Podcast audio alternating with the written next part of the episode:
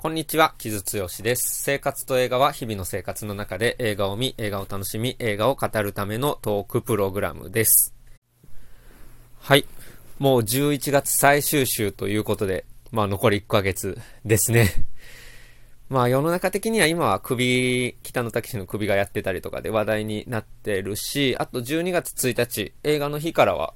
えー、ナポレオンがあったり、エクソシストのリブートというか続編があったりとか、あとね、僕が注目しているのは、えー、父は覚えているっていう映画があったりするんですけれども、今日はちょっとね、配信の映画を、えー、やろうかなと思ってます。えー、タイトルは、ラスティン、ワシントンのあの日を作った男という、まあ、副題がついていますけれども、ネットフリックスの作品です。はい。で、これ、ジョージ・シー・ウルフという人が監督している作品で、主演はコールマン・ドミンゴです。で、まあ、これだけ言うと、まあ、なかなかめちゃくちゃ有名な人ばっかり並んでいるわけではないので、まあ、ちょっと地味な印象があるかもしれないんですけど、まあ、僕が一言でこの映画の売りを言うとすると、まあ、上がる社会運動映画ですね。うん。と言って どれくらいジャックになるかわからないんですけど、まあ僕は結構好きなんですよ。で、まあこれ、あの、作ってるのがハイアグラウンドという、あの、バラク・オバマとミシェル・オバマ夫妻が、えー、持っている制作会社でやっている、まあ本当にアメリカの、まあすごく真面目なというか、うん、前向きな社会運動映画を作るのに、まあ、すごく適した、うん、ところというかね、まあ、が作ったネットフリックス映画なので、まあ、そういうものが好きな方にはかなりおすすめできる一本かなと思いますね。で、もう一つこれ、ラスティン、えー、これ、ラスティンっていうのは、えー、バイヤード・ラスティンという人なんですけど、この人、えっ、ー、と、1950年代から60年代に主に活躍して、もちろんその後もね、あの活躍してるんですけれども、えー、アクティビストですね。で、オープンリーゲイでもあって、で、その人が、まあ今日の目を見ているっていう、うん、映画でもあるんですよ。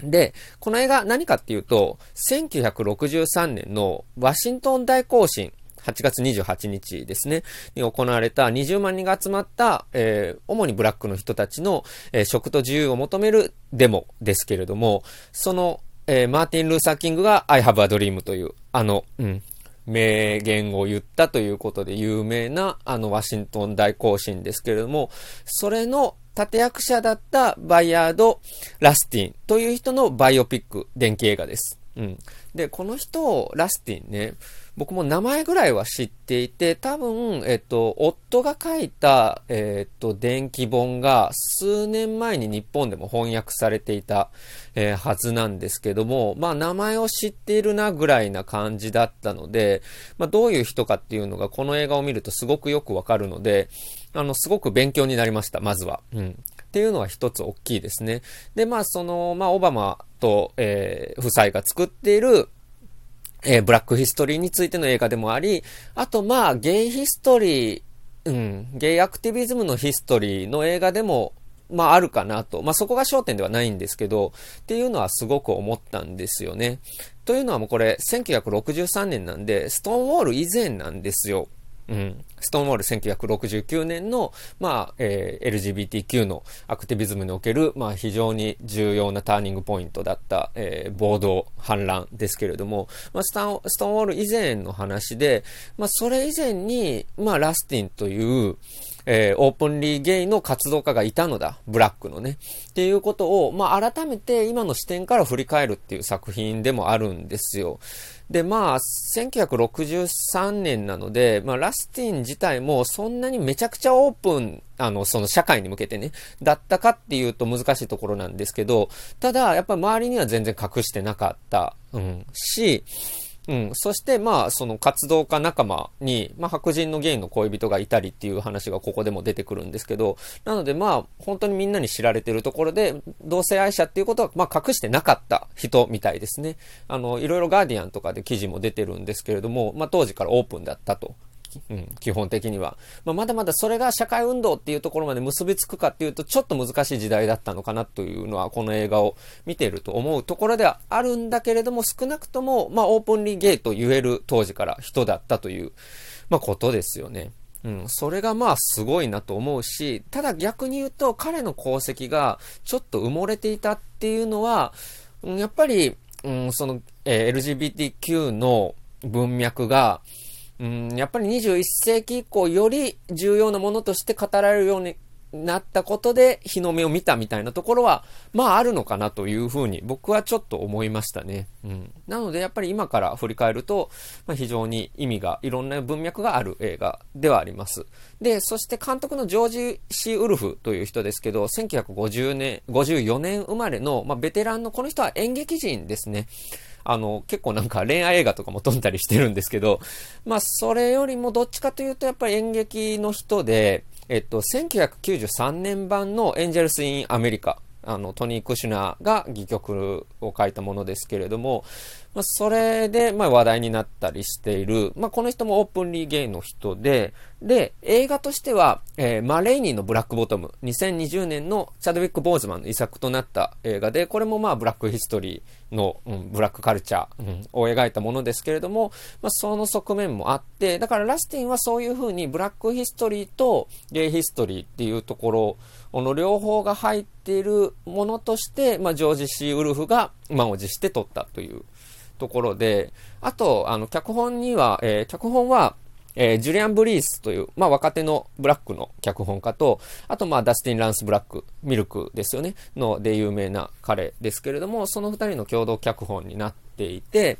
で、だからそう、いろんなゲイ人脈が集まって、うん、作ったというものですね。で、まあ、主演が、えー、コールマン・ドミンゴで、彼ももちろんオープン、オープンリーゲイですね。うん。この人もどちらかというとね、脇役で、えー、名を成した人っていうか、まあ、リンカーンに出たりとか、まあ、この人も演劇人なんですけど、映画としてはリンカーンに出たりとか、あと、それこそマーレーニのブラックボトルも出演してましたし、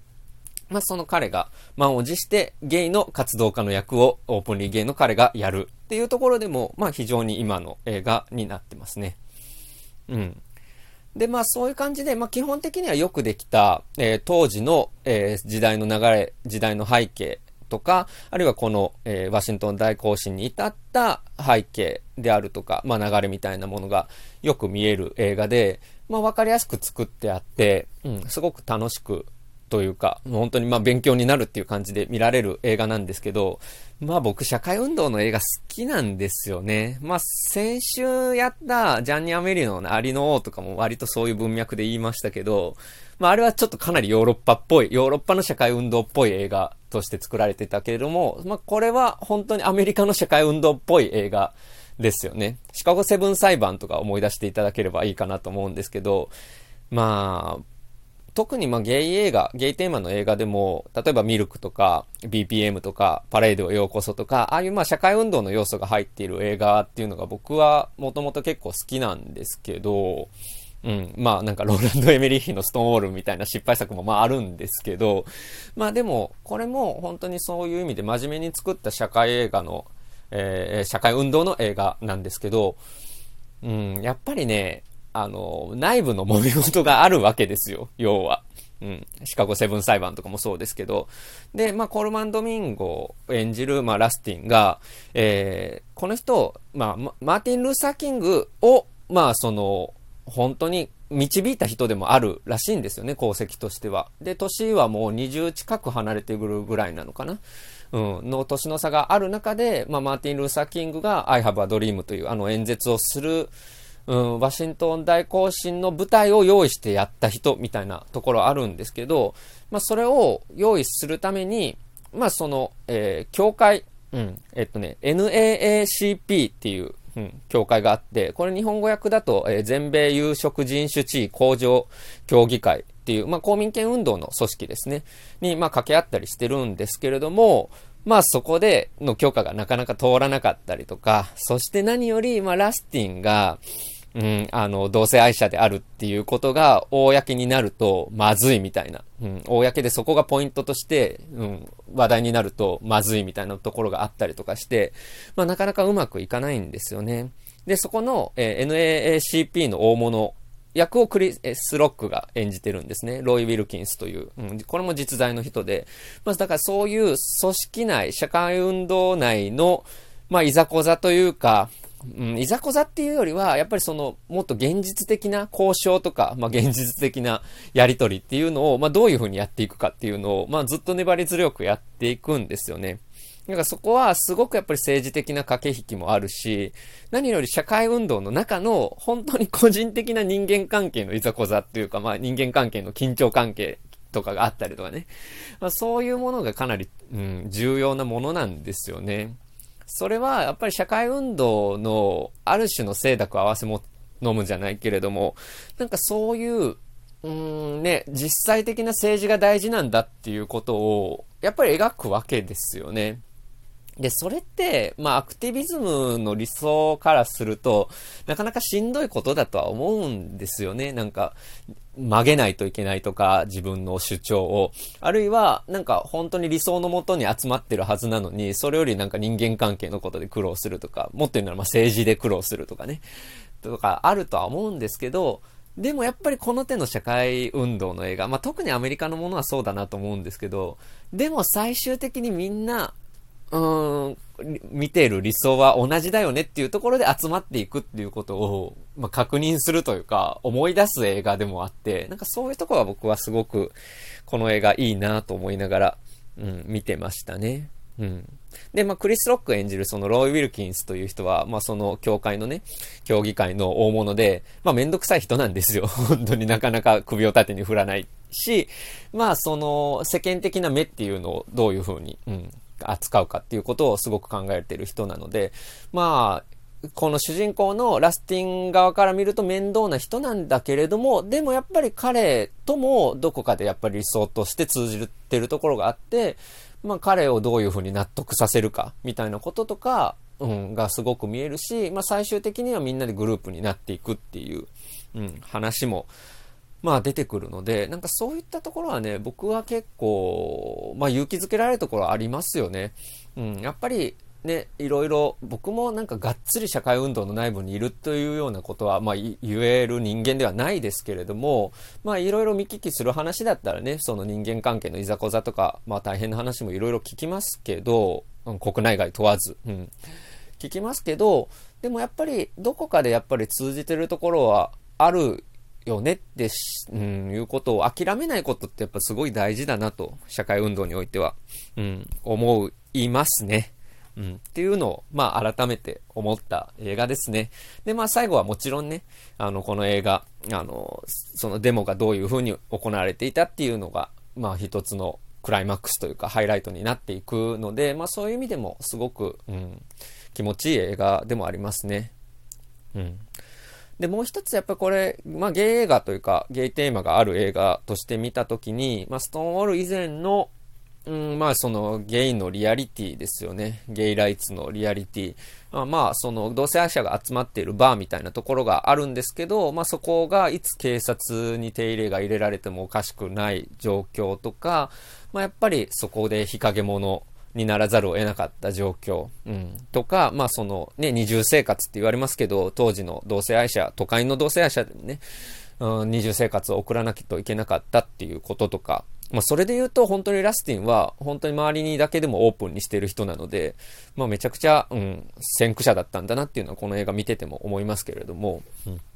まあそういう現実の中で、まあ当時の同性愛者がどういうふうに戦っていったかっていうことだし、そのストーンウォール以前って僕言いましたけど、まあストーンウォールに至る機運はここからあ、この時期からもうあったんだなっていう感じもすごくしますね。まあ特に都会っていうのはまあ大きいんですけど、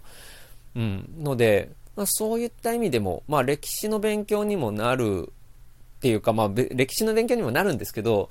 難しいな。なんか、その、歴史、勉強するために見るっていうわけではなくて、ちゃんと、えー、っと、私たちの先達がいたのだっていうことを、うん、感じられる映画って僕すごく大事だと思うんですよね。僕にとっては、例えばだからミルクとか、まあ、あるいはエイズクライシスの時代を描いた、うん、いろんな映画とかって今から見るのことってすごく、